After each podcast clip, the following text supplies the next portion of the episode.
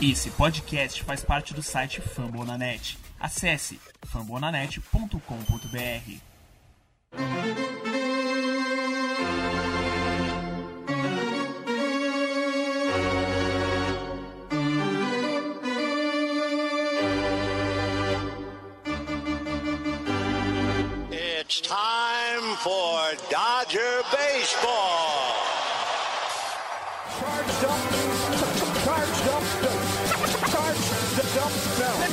go, Dodgers! Let's go!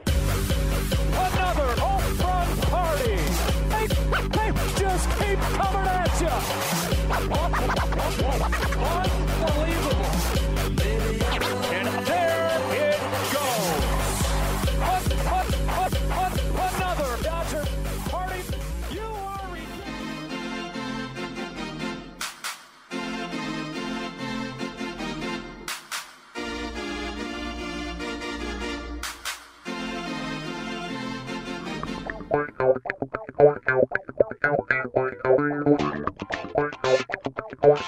E aí, Dodgers Nation, tudo bem? Como é que vocês estão? Espero que bem, né? Afinal, tá faltando pouco para nossa temporada de 2022. Seja muito bem-vindo, seja muito bem-vinda. Esse é o episódio 89 do nosso Dodgers Cast Baseball, podcast para falar do maior azul do mundo. Eu sou o Thiago Cordeiro, segue a gente lá nas redes ditas sociais, CastDodgers. Não tô sozinho, tô com meu parça aqui, ele, o homem do Dodgers da massa, a figura adorável, Fernando Franca. Fernandão, a gente gravou no último episódio um podcast especial sobre Fred Freeman. Agora chegou a vez de falar sobre a nossa lineup.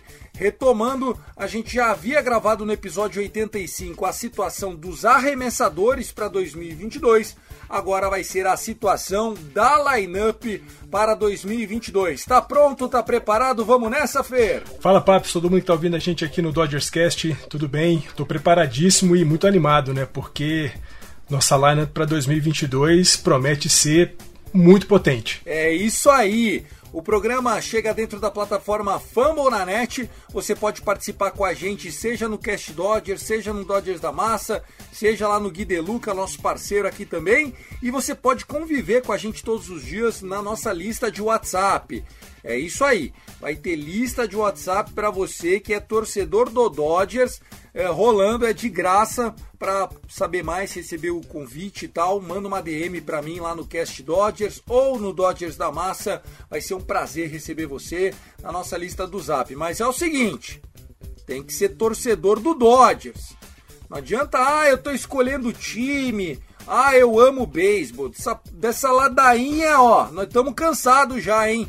Ou tá fechado com nós ou não tá. Vamos nessa, começou o Dodgers Cast. Então vamos nessa, né? Vamos falar sobre a lineup do Los Angeles Dodgers para 2022. Uma lineup que já havia feito bonito em 2021, apesar das lesões que foram recorrentes ao longo do ano, né? E claro, culminaram em outubro com muitos problemas de saúde, mas foi uma lineup produtiva. Óbvio, sempre a grama do vizinho vai estar mais verde, sempre você vai ter espaço para melhorar, você ia gostar demais, você ia querer mais e tal. A gente sempre zoava aqui que quando pegava um canhoto, pronto, é derrota na certa e tal. Moral da história, vencemos 106 jogos e tivemos o melhor ataque da National League, com 5,1 corridas anotadas por jogo. Isso é muito forte, tá, gente? Não à toa. Foi a melhor equipe ofensiva da National League. Olhando agora a nossa lineup, ela tá muito parecida com a lineup do ano passado. Isso porque a gente só perdeu um potente rebatedor que foi Corey Seager. Porém, para substituir esse canhoto que deixou a nossa lineup, nós trouxemos o Fred Freeman, canhoto também, que vem para rebater no filé mignon da nossa lineup. Fernandão, é impressão minha ou tô achando que essa lineup tá mais forte esse ano que o ano passado? Mais forte do que o ano passado, né? Se a gente pensar aí que as projeções colocam uma boa, uma boa melhora do Cody Bellinger, né? Lembrando que ele rebateu para 16% da temporada passada. Nessa temporada, as projeções são para 24. As nossas três primeiras posições da lineup estão rebatendo para mais de 28%, em média, com projeção aí de 30 home runs para cada um deles. Acho que a gente pode esperar muita pancada. Né? O Fangraphs, que é uma desses, um desses sites de é, estatísticas, né, especializados em estatísticas, projetou para o lineup dos Dodgers. A gente pode falar aí de Betts, Trey Turner, Freeman, Justin Turner, Muncy, Smith, City Tree, Cody Bellinger e AJ Pollock 240 home runs para essa lineup. Essa vai ser mais ou menos a lineup que a gente vai ver durante toda a temporada, claro. Uma mudança aqui e ali, uma contusão, espero que não, mas um descanso aqui e ali. Mas a gente vai ver do 1 ao 9 esses nomes, seja contra, contra arremessadores destros, seja contra arremessadores canhotos. A gente vai ver esses caras rebatendo pra gente.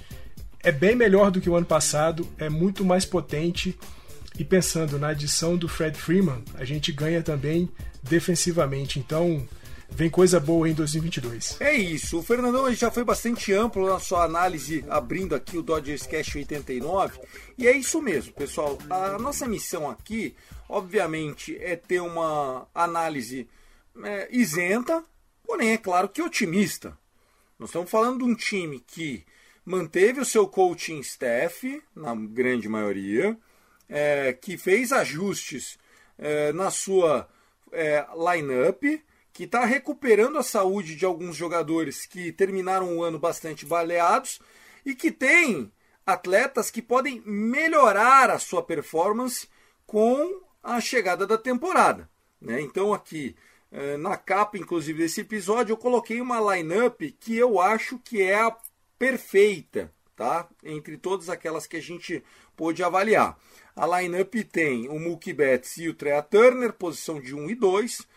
Obviamente que a minha lineup ideal era com o Trea Turner de lead-off, mas não vai acontecer, já falamos sobre isso, e a lineup é do David Roberts, não adianta eu ficar aqui falando, ah, porque eu colocaria. Não, Mookie Betts, Trea Turner, 1 e 2.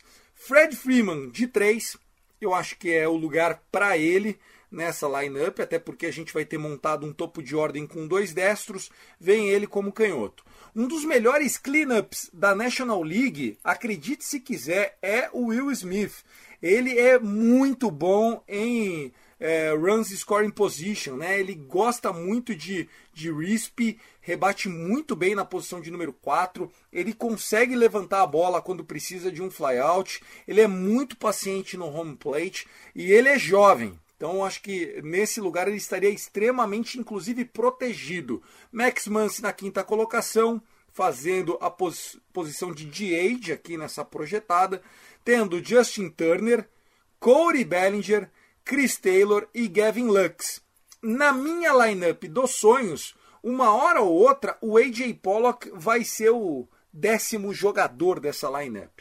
E aí você pode até estar, tá, meu, nossa, mas tá estranha a lineup, é muito rebatedora. É porque é o seguinte, a partir desse ano, de age também na National League. O que para muitos saudosistas é ruim, se você tem um mínimo de minhoca na cabeça, para o Dodgers é maravilhoso. Porque de age é uma situação que só é boa para time que tem dinheiro e tem elenco. O, o de ajudava a National League a igualar as coisas. Colorado Rocks conseguia brigar com menos orçamento. Pirates não brigava, mas enfim, conseguia performar em alguns momentos, ter boas sequências. O Marlins, mesma coisa. Agora, amigão, com Diade, você podendo dar rest para os caras, descanso para os caras ao longo das séries, isso vai ser um perigo para a dominância das maiores franquias. É, Queria ver o Gavin Lux no lugar do AJ Pollock, algum lugar para ele, provavelmente a segunda base, o Chris Taylor fazendo left field. Você gostou da minha lineup, Fernandão? Eu gostei muito, acho que mostra o quanto de profundidade uh, o elenco dos Dodgers tem, né? Você falou aí do Lux rebatendo na posição 9, né? E o, o AJ Pollock sendo o décimo. A gente ainda teria o Austin Barnes, né? Fazendo ali um rodízio. Esse ano, acho que bem menos com, com o Will Smith na posição de catcher. A gente teve a chegada do Hanser Alberto, que apesar de, naquele nosso episódio, termos falado que ele é o inimigo da, da diversão, né? Do entretenimento. De, do entretenimento, porque afinal de contas o cara não rebate home runs. Ele não rebate com força, mas rebate muito bem para a média. Ele tem uma média projetada para a temporada de, 2020, de 2022 de mais ou menos 29%, ou seja, é um cara que vai colocar, vai se colocar em base e tendo bases ocupadas vai impulsionar algumas corridas. Ainda temos aí o, o Matt Beatty, temos o Edwin Rios né, e outras figuras que vão aparecer, mas eu acho que os nomes que você falou da sua lineup, né, da posição 1 ao 9, com mais Austin Barnes, Matt Beatty, Hanser Alberto e o AJ Pollock ou o Gavin Lux, né, vendo aí quem é que vai ser o titular da posição no left field, vai ser nesse caminho que nós vamos caminhar em 2022. Claro, com uma adesão aqui ou outra de outros jogadores. É, o Edwin Rios, como eu disse, pode chegar. O próprio é, Zach McKinstry, uma hora ou outra vai fazer algum jogo. Mas o que nós vamos ver Sim, mais ou menos claro. esses Aqui a gente não está prevendo lesão, né, Fernandão? Aqui a gente está na Disney. Aqui é o sonho. É todo mundo saudável, em boa fase, rebatendo pra cacete.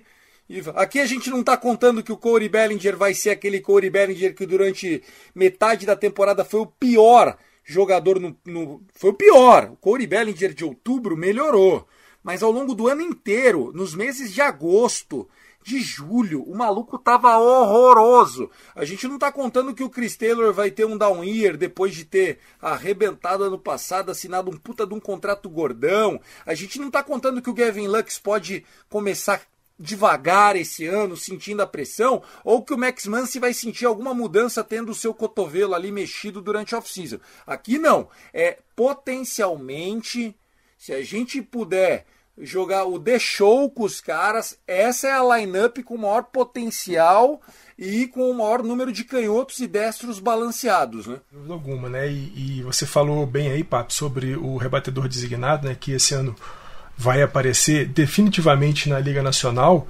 E o próprio Dave Roberts já disse, né? A gente não vai ter um, um rebatedor designado oficial, mas talvez o Max Muncy seja o cara que vai fazer essa função na maioria das vezes. Mas a gente tem também AJ Pollock que pode fazer isso e a gente já viu no Spring Training o AJ Pollock funcionando como rebatedor designado, já vimos o próprio Chris Taylor funcionando como rebatedor designado.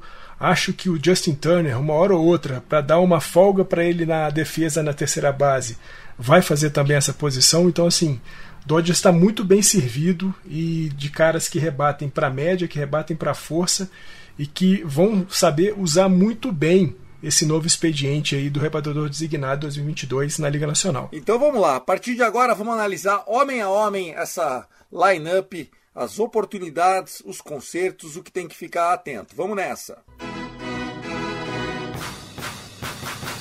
Começar com ele, né? O homem que já foi MVP da Liga Americana, pode se tornar MVP da Liga Nacional, né? E conseguir aí um feito que há mais de 40 anos não acontece no beisebol é, Mookie Betts, ele que é destro, teve um ano muito abaixo do que a gente espera, perdeu alguns jogos por conta de problemas no quadril.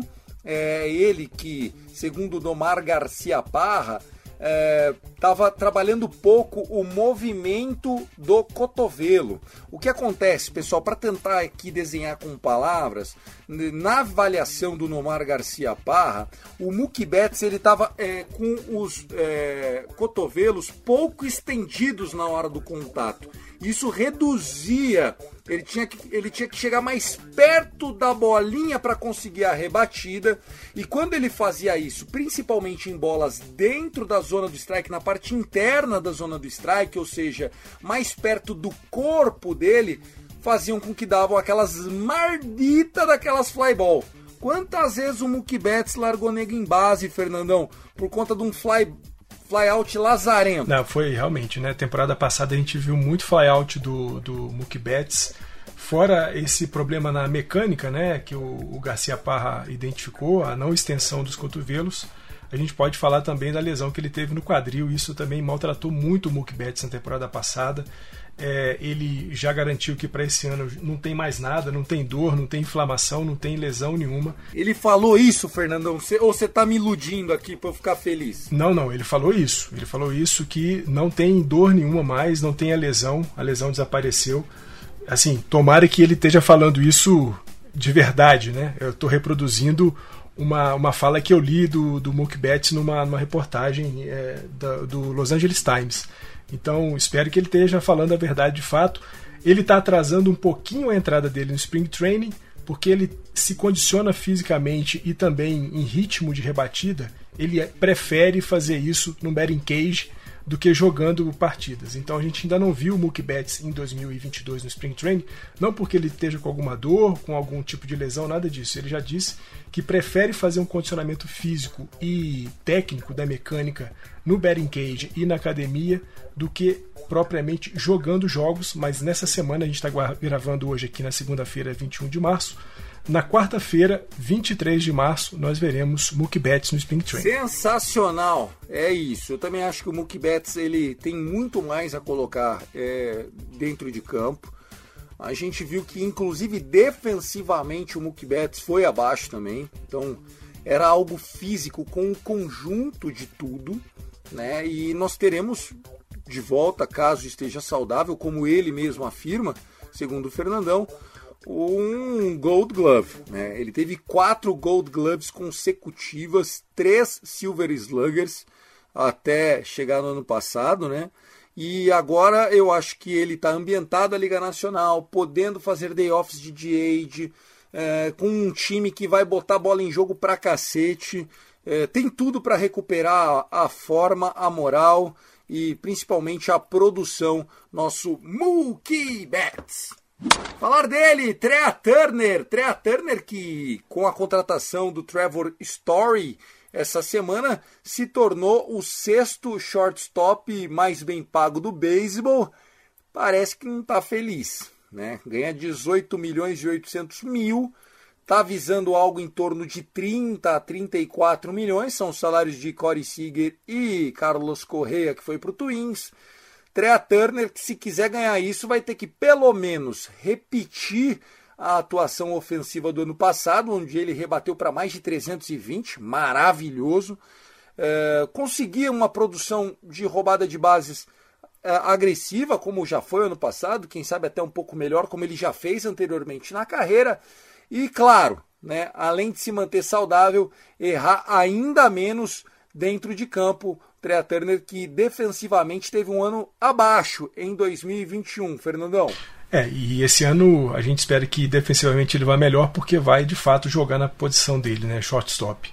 As projeções aí dos sites de estatísticas para o Trey Turner é de quase 30% de aproveitamento no bastão com 27 home runs. Então é um cara que vai se colocar muito em base, vai impulsionar algumas boas corridas. Projeção aí de quase 90 corridas impulsionadas pelo Trey Turner, que virou uma novelinha, né? Disse que não queria é, pensar em extensão, mas depois que foi vendo o mercado é, se afunilando, começou a falar que aceitaria até conversar para uma extensão de contrato com os Dodgers. Mas pensando, Paps, nesse valor aí que você falou, né, do, do Corey Seager e do Correia, 30, 34 milhões de dólares, não sei se o nosso querido Andrew Friedman vai estar disposto a pagar isso pelo Trey Turner. Vamos ver, claro, como é que o cara se desenvolve em 2022, mas acredito que esse será o último ano de Trey Turner com os Dodgers. É, até porque o que a gente tem se notabilizado enquanto organização já é sempre se prevendo a movimentos bruscos, né, salariais. A gente teve a, o mais recente dos movimentos foi é, uma extensão de dois anos que termina esse ano do Walker Buehler, é, ainda com um salário muito aquém do que ele ia receber, mas ele ainda estava em pré-arbitration, né? então a gente conseguiu fazer uma boa negociação com ele, pagando muito abaixo do que ele merece. E o próprio Cody Bellinger, que ganhou uma extensãozinha também de dois anos aí, cerca de 16 milhões. Ele que é um cara que, quando foi MVP, a gente já estava achando que ia ter que largar 300 milhas na conta do, do nosso maconheiro favorito. É, enfim, o, o Dodgers sempre se preocupa com o próximo passo. Quem sabe não seja o Gavin Lux, o Chris Taylor está sob contrato, alguém vai jogar de shortstop em 2023. Para 2022 é o homem certo. Tô gostando dele, tô com expectativa de um grande ano. Não, eu também. Eu acho que é, a gente já falou, né? A lineup dos Dodgers vai ser muito forte e com o Trey Turner jogando na sua posição, defensivamente ele não vai comprometer tanto quanto o ano passado, quando ele jogou de segunda base estava ali compartilhando o espaço com Corey Seager. Vai ser bem melhor esse ano do Trey Turner. Frederick Freeman! Falamos muito de Fred Freeman no último episódio. Se quiser ouvir o 88, tá lá. Ficou bem legal, modéstia à parte. Mas aqui, rapidamente analisando é, a nossa lineup, Fred Freeman estava jogando de dois na lineup do Braves depois da lesão do Ronald Acunha Jr. É, ele se mostrou totalmente adaptado a, a, a, viajar na lineup. Ele pode jogar de 2, de 3 ou até de cleanup na posição de número 4.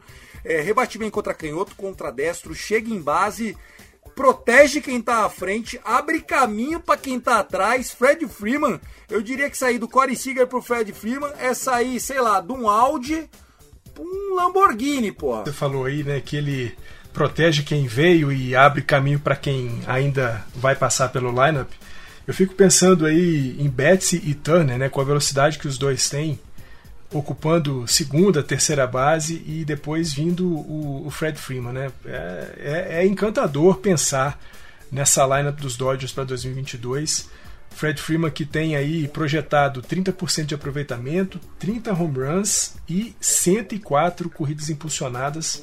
A gente está falando de um cara que foi campeão da World Series 2021 com o Atlanta Braves, MVP da temporada 2020 na Liga Nacional e que é, sem dúvida alguma, junto com outros grandes nomes do time dos Dodgers, favoritaço aí, candidato a, a MVP da temporada 2022. É, foi uma adição fantástica. A gente, você falou bem, Paps, sai de um carrão, né, um Audi não é um carro de se jogar fora, mas uma Lamborghini, uau. É um brinquedão, né? A gente Lembrando que não pagou barato pro Fred Freeman, né? Eu falei no último episódio, nossa, que contrato maravilhoso, isso é perfeito, eu te amo, Andrew Friedman. Na verdade, é maravilhoso porque é um baita de um jogador. A gente comprou o que o dinheiro há de melhor para comprar. Mas então a expectativa é que ele renda, ele tá muito feliz, ele é da Califórnia, deu tudo certo, já parece ambientado, vai estrear essa semana no Spring Training, pode celebrar a nação o Fred Freeman vai jogar demais com a camisa do Dodgers. Vamos falar do nosso cleanup. Aqui eu estou projetando a escalação que eu coloquei como sendo a ideal, Fernandão. E mesmo que você não concorde com tudo, vamos em cima dessa aqui, tá? Só para a gente não ficar muito confuso. É, o Will Smith é um cleanup de 600 mil dólares. Num time de 250 milhões de dólares. Pode parecer até piada do Ari Toledo, porra. Você tem um time de 250 conto, o seu cleanup, o orçamento dele é 0,3%. É demais, é um fenômeno. O Will Smith, que não é aquele. Bom, falar do Fresh Prince, né, do nosso Will Smith, não tem é, nada a acrescentar do ponto de vista ofensivo. Né? Temos que nos preocupar só com relação a o que ele vai poder melhorar defensivamente. A gente sabe, né? Tanto o Austin Barnes quanto o Will Smith tiveram muito problema com o roubo de base na temporada passada. A gente espera que isso é, diminua em 2022. É claro que a progressão, né, a melhora é progressiva, não é algo tão assim, de repente o cara vai sair de deixar é, roubo de base acontecer.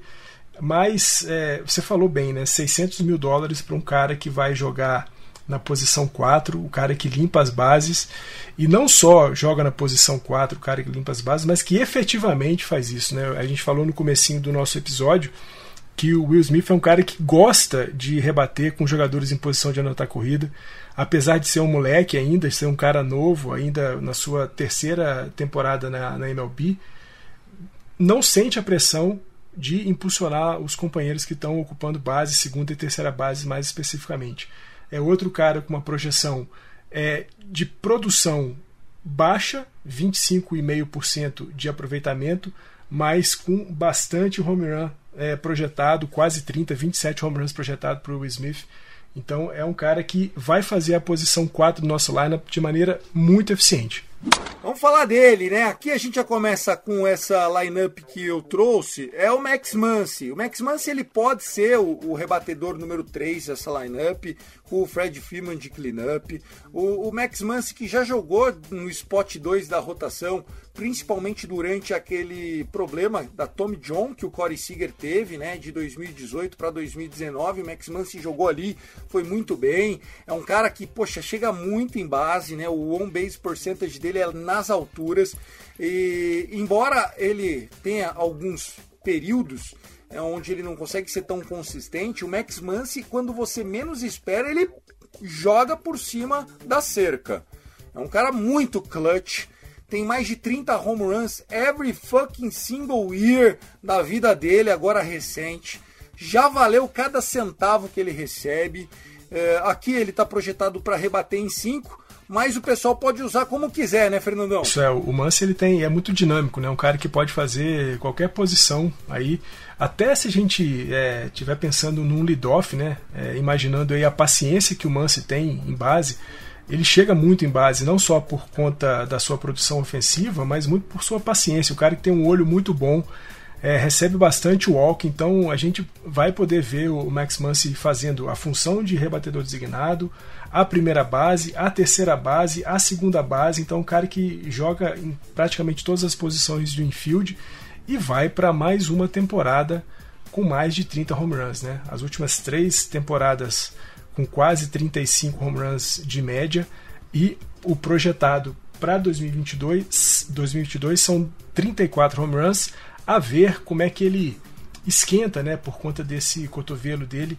Mas hoje, né, enquanto a gente está gravando aqui, inclusive, agora às 17 horas e 9 minutos, ele deve jogar a partida de hoje contra o Chicago White Sox pelo Spring Training. Perfeito. Eu acho que o Max Muncy é um cara que, é, inclusive, já está jogando de novo na terceira base. Vai fazer, claro, a primeira base se precisar. Faz a segunda base, que é onde ele mais gosta atualmente, porque ele não é idiota. É muito mais fácil ser segunda base do que ser terceira base.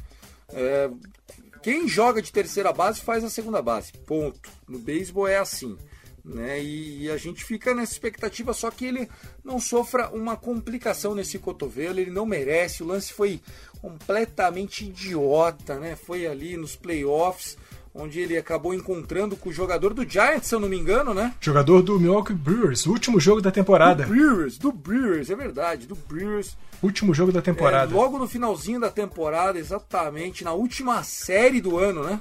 Exatamente, último jogo, última série foi no jogo 162 a lesão que tirou ele. Ah, foi no domingo mesmo? Isso, foi no, foi no domingo. Ele perdeu Não o era restante. nem pra estar tá jogando, né? É a isso. gente ainda tava com aquela esperança de ser. É, que bosta, viu?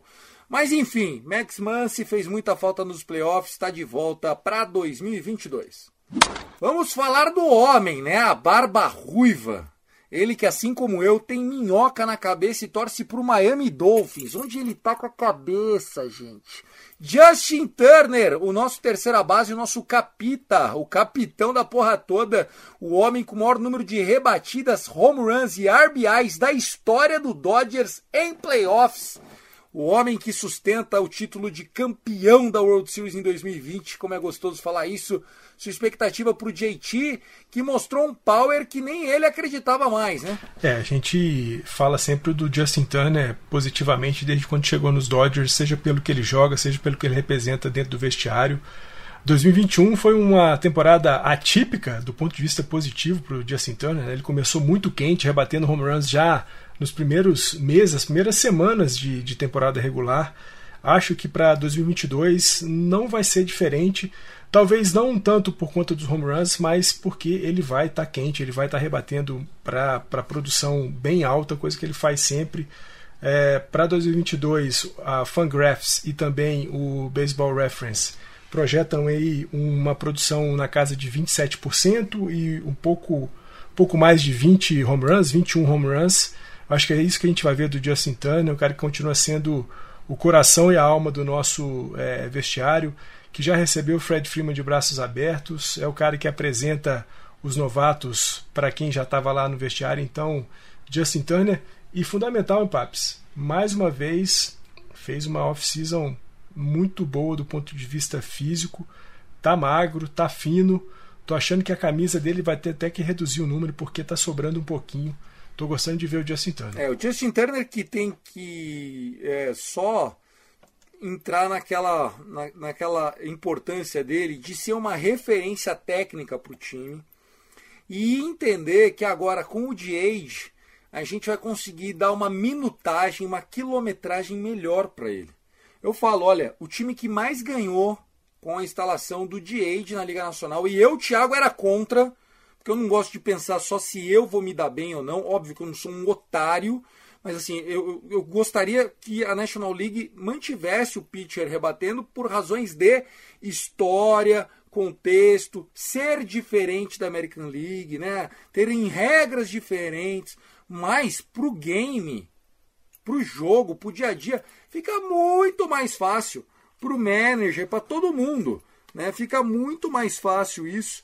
Então, boa sorte aí a quem vai enfrentar o Dodgers agora com esse artifício do DH. E eu acho que isso foi uma boa notícia para todo mundo, em especial para o próprio Justin Turner. Mais alguma coisa para falar do velho, Fernandão? Vamos em frente. Corey Bellinger, como eu disse aqui anteriormente, há uns 10, 15 minutos atrás, está de contratinho novo aí, um contrato curto, protege ele de não naufragar, porque estava feia a coisa pro lado dele, e pro Dodgers também, se ele, se ele jogar o que ele jogou em outubro, já tá valendo, ele é um cara fã favorito, ele é um cara que é, leva a gente pro estádio, as crianças amam ele, o Gui De Luca sempre fala, cara, o Corey Bellinger é amado pela galera lá. Ele tá mal, a galera fica com pena, fica com dó, quer ajudar, mas não fica com ódio, não fica com hate, não tem isso. Corey Bellinger é um cara é, unânime em termos de carisma, de paixão, e ele mandou bem demais na série contra o Giants, limpou a barra dele, e a gente está esperando que ele traga esse momentum também para a temporada 2022. Ah, e acho que quando o Gui fala né, que a torcida dos Dodgers no Dodger Stadium ama o Corey Bellinger, é, não tem outra coisa a se pensar, não tem outra coisa a se fazer. Nós estamos falando de um cara que já recebeu todos os prêmios que pode um jogador da MLB receber. Já foi campeão de, de World Series, já foi MVP, já foi Rookie of the Year, é Gold Glove, é, é, é Silver Slugger. O cara tem todos os prêmios. Então, é claro, as últimas duas temporadas, a última especialmente, não foi uma temporada legal, longe de ter sido legal. Né? O cara rebateu para 16% na temporada regular, mas foi o que o Paps disse. Na, na pós-temporada, nos playoffs, o cara apareceu Apareceu principalmente na mais fundamental série que a gente poderia ter na história, né? Dodgers e Giants, ele foi maravilhoso. Acho que é esse Corey Bellinger que a gente pode esperar para 2022, até porque lembrando, né, as contusões dos últimos, das últimas duas temporadas não permitiram com que o Bellinger tivesse uma boa preparação durante a off-season, coisa que não aconteceu em 2000, na temporada 2021 para 2022 ele pôde fazer preparação física, ele pôde é, usar tudo que ele poderia usar para chegar bem fisicamente em 2022 e a gente vai ver isso surtindo efeitos, não à toa, projeções aí para 24,5% de aproveitamento com 25 home runs. Eu acho que é isso que a gente vai ver do Bellinger em 2022, Paps. 25 home runs está um pouco abaixo do que eu espero e, obviamente, muito, muito, muito abaixo de, do que ele prometia se tornar como jogador. Porém, Uh, o que a gente gostaria era de voltar essa, essa average para 275, 280. Um cara que, que, se melhorar mesmo, vai subir nessa lineup. Não tem como o Corey Bellinger, sendo o Corey Bellinger, rebater em sétimo. Ele é um jogador para bater de cleanup, é, é um jogador para bater lá em cima, de 4, de 5, de 3, de 2. É um cara muito bom. O que dá raiva do Corey Bellinger é quando ele entra parecendo que ele está num velório para rebater. Né? Que daí ele começa, vem arrastando o taco no chão, meio corcunda, ele é magrelão, parece tá lá na, na Praça da Sé em São Paulo, pô. Aí não dá. Então que o Corey Bellinger melhore sua postura, cabeça no lugar, agora é papai, né? Agora é papai, uma salva de palmas pro Corey Bellinger, papai do ano, papai fresco. Fica aqui a minha, a minha homenagem pro Corey e que venha com tudo para 2022. Bom, vamos basicamente agora encerrar, porque eu vou passar três jogadores aqui que eles vão, na minha opinião, ficar um trocando de posição com o outro ali, literalmente, né? Obviamente que o AJ Pollock mais fixo no left field, o Gavin Lux talvez mais fixo na segunda base e o Chris Taylor sendo titular nas duas posições. Se vai pegar um destro, Gavin Lux, se vai pegar um canhoto, AJ Pollock. E é isso, é o trio Gavin Lux, Chris Taylor e AJ Pollock, Fernandão. É, é impressionante, né? A gente está falando aqui de uma lineup que tem Chris Taylor, AJ Pollock e o Lux rebatendo nas posições 7, 8 e 9. Não, posições 8, 9 ou nem rebater. É, 8, 9 ou nem rebatendo. É, é, é absurdo. É absurdo a gente pensar que esses caras é, que poderiam estar tá rebatendo, AJ Pollock principalmente, poderia estar tá rebatendo ali na posição 5, na posição 6, até um pouco mais alto, dada a ótima produção ofensiva que o AJ Pollock teve na temporada 2022 Estamos falando de um cara que, nas projeções, eu estou pegando a projeção da CBS e a, proje a projeção do Fangraphs, vai rebater na posição 9 no lineup dos Dodgers. Posição 9. É o que nós estamos falando aqui. É, o titular é, é, o Chris Taylor. Quem vai revezar é Gavin Lux e AJ Pollock. E aí a gente está falando, né? O Gavin Lux é outro moleque que apareceu de novo bem na temporada passada, principalmente nos playoffs. Sobretudo porque encontrou um dinamismo, né? é um jogador é, originalmente de infield, mas que está se acostumando e está fazendo bem a posição é, de jogar no outfield, né? Chega, seja na, na, no lado direito, seja no, no, lado esquerdo. Então é, é um cara que a gente espera já né, umas duas temporadas que ele apareça, que ele exploda, que ele seja o Gavin Lux que todo mundo pensa que ele pode ser. Quem sabe é, esse ano seja o ano da explosão do Gavin Lux, tomara, porque não só para esse ano ele vai ser muito importante, né? Mas é, recapitulando um pouco, nós falamos aqui do Trey Turner, se fica ou não como nosso shortstop. Pode ser que o Gavin Lux explodindo é, tire completamente a necessidade de uma extensão de contrato com o Trey Turner e possa fazer aí a função shortstop, ou então alternar entre shortstop e segunda base ali com o Chris Taylor. Chris Taylor que chegou é, recontratado, né? A gente pode lembrar aí o Chris Taylor era um, um agente livre no, ao final da temporada 2021 mas foi recontratado, bom salário, é um cara altamente é, confiável para o nosso, nosso lineup, rebate muito bem para a média, rebate alguns bons home runs, mas sobretudo o nosso querido Chris Taylor rebate na hora certa. Lembramos aí do jogo contra o St. Louis Cardinals no wild card da temporada passada, em que ele rebateu o home run de walk-off. Então, é sempre muito bom ver o Chris Taylor rebater. É muito bom, né? O, o Chris Taylor, eu não tenho que falar, né? É um cara que deixa tudo em campo. É, se você precisar que ele jogue de segunda base, de shortstop, nas três posições do outfield, ele joga com maestria. Com certeza ele consegue fazer a terceira base também, embora a gente não, não veja isso com muita é, frequência. Mas de segunda base, ele é um upgrade na defesa em relação ao ano passado. E de left field, na defesa, ele é um upgrade em relação ao AJ Pollock. Embora o AJ Pollock já tenha uma Gold Glove na carreira como centerfield na, na época que ele era do Arizona Diamondbacks. Porém, o meu medo com o Chris Taylor é que assim, o contrato tá caro pro valor real dele. É que ele veio de um grande ano. Mas o dinheiro não é meu. Então, é aquilo, velho.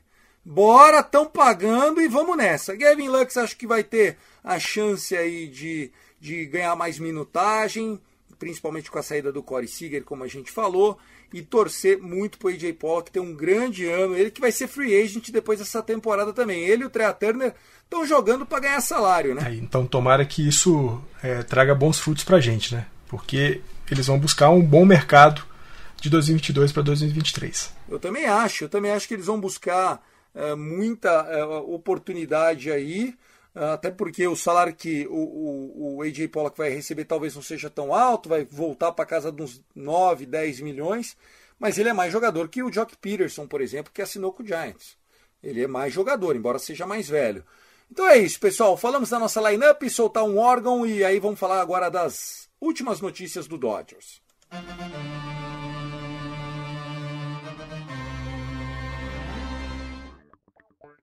Fernandão, temos pitcher novo. O homem já jogou no Pirates. Eu lembro dele mais como um jogador de rotação do que não. Anuncia a contratação mais recente feita no final da semana passada, Fê. O Tyler Anderson, né? Um arremessador canhoto.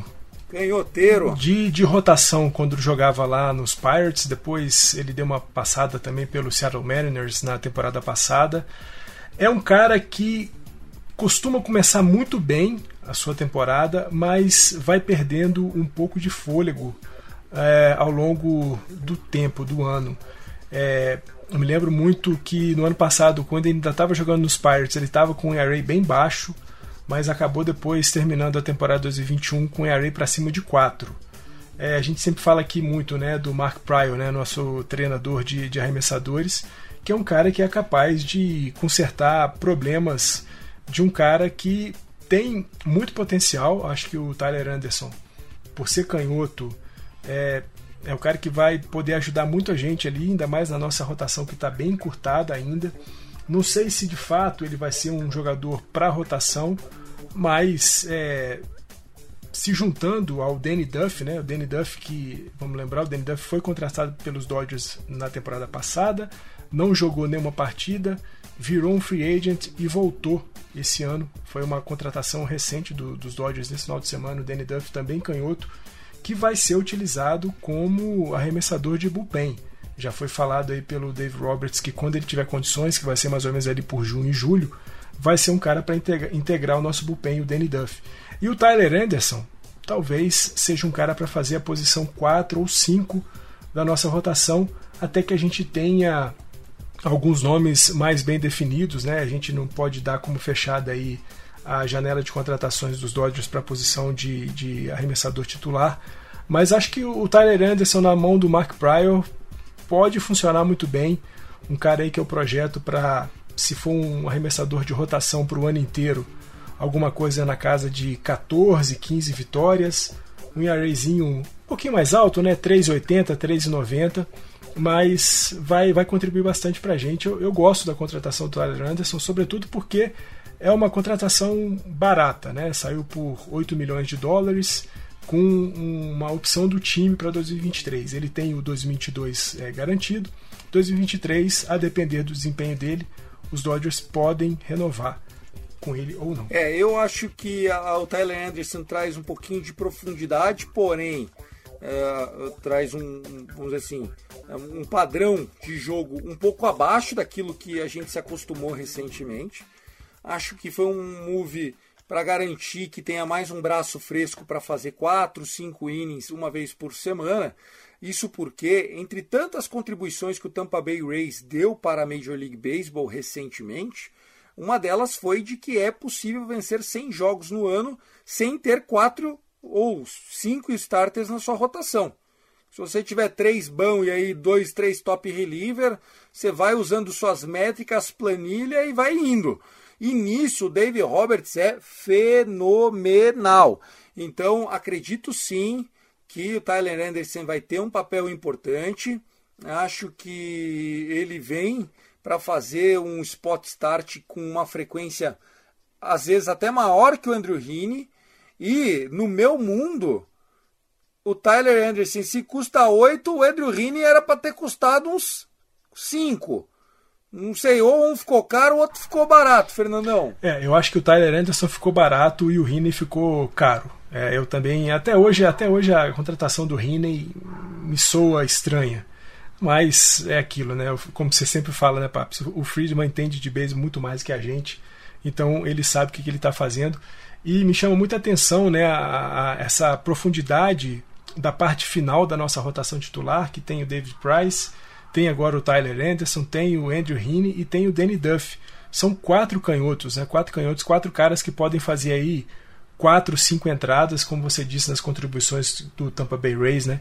É, você pode ter um opener ali para fazer três, quatro, cinco entradas e depois deixar com que o bullpen possa trabalhar e levar o jogo até o final. Acho que pode ser isso que aconteça com os Dodgers, pelo menos enquanto a gente não tiver uma rotação titular muito bem definida ainda. Acho que vai chegar alguém ainda. Acho que o, o Andy Friedman ainda vai fazer um, um barulhozinho nessa janela de trocas aí, nessa janela de mercado, para antes da temporada regular começar. Ainda acho que chega um, um cara de rotação titular pesado para se juntar aí a Clayton Kershaw, a Walker Buehler e ao Julio Urias. É, a expectativa é essa, né? E também uma solução do caso Trevor Bauer. Se, se o cara for cortado, a gente pelo menos tem a certeza que tem que correr atrás de mais alguém. E por incrível que pareça, né, Fernandão? As contas do Dodgers continuam inteiras, né, cara? É, continuam inteiras, né? Eu li uma matéria é, semana passada onde o cara falava justamente isso, né? A gente está trazendo jogadores é, do tamanho do, Andrew, do, do Fred Freeman. É, temos o contrato do Trevor Bauer, né? O Trevor Bauer não joga nos Dodgers desde o meio da temporada passada, mas ele continua recebendo. Trouxemos de volta o Clayton Kershaw, temos o contrato pesado do Mookie Betts, mas nada disso é, trouxe problemas na folha de pagamento. Ah, os Dodgers ainda não é, estouraram o limite é, orçamentário ali. É verdade que né, o beisebol não tem um limite, o limite é imposto pelo dono do time, o quanto que ele quiser gastar. É claro que acima de um certo valor o time tem que pagar uma multa, mas nada impede que, se ele quiser gastar 400 milhões de dólares por ano com, com contratações, com salários, ele pode gastar. Só que a gente sabe, né, Andrew Friedman não vai fazer isso. Mas, dito essa, essa explanação aí da, do payroll, a nossa folha de pagamento continua enxuta, continua dentro dos limites estabelecidos. Ou seja, o Friedman pode contratar ainda. Certíssimo, Fernandão. Mais alguma coisa para destacar do nosso episódio? Acho que ficou de bom tamanho. Uh, a gente vai ter uma semana cheia aí. Vai ter o estreia do Mookie Betts nessa Spring Training. Vai ter a estreia do, do Fred Freeman, muito aguardado no Spring Training.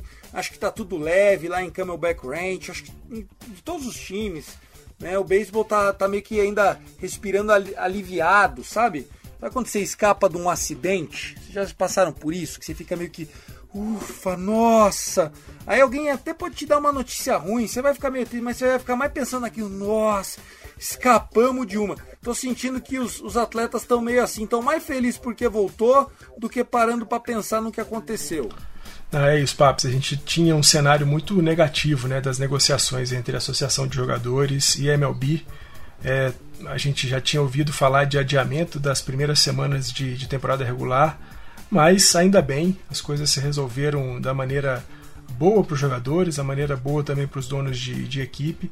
Nós vamos ter uma temporada completa, 162 jogos, algumas double headers aqui e ali, mas o importante é que a gente vai ter uma temporada cheia e, e você disse bem, né? Os jogadores estão tranquilos por saberem que vão poder jogar o beisebol, fazer aquilo que eles mais gostam e a gente que adora vê-los jogar vai poder fazer isso também. Perfeitamente. É isso, pessoal. Segue a gente lá nas redes sociais, no Twitter, arroba CastDodgers, arroba Dodgers da Massa, que é o perfil que o Fernandão toma conta. Tem muito conteúdo legal, tem muita produção em português. Não deixe de consumir o Rebatida Podcast, o trabalho feito pelo, pela galera do Tailgate Zone, lá que o Fernandão faz parte. Beisebol Mundo Afora, Beisebol Letrados, toda a comunidade da Major League Twitter. Mandar um abraço pro meu irmão Vitor Silva, que grava o Rebatida comigo uma vez por semana. O perfil dele é o BirdlandBR.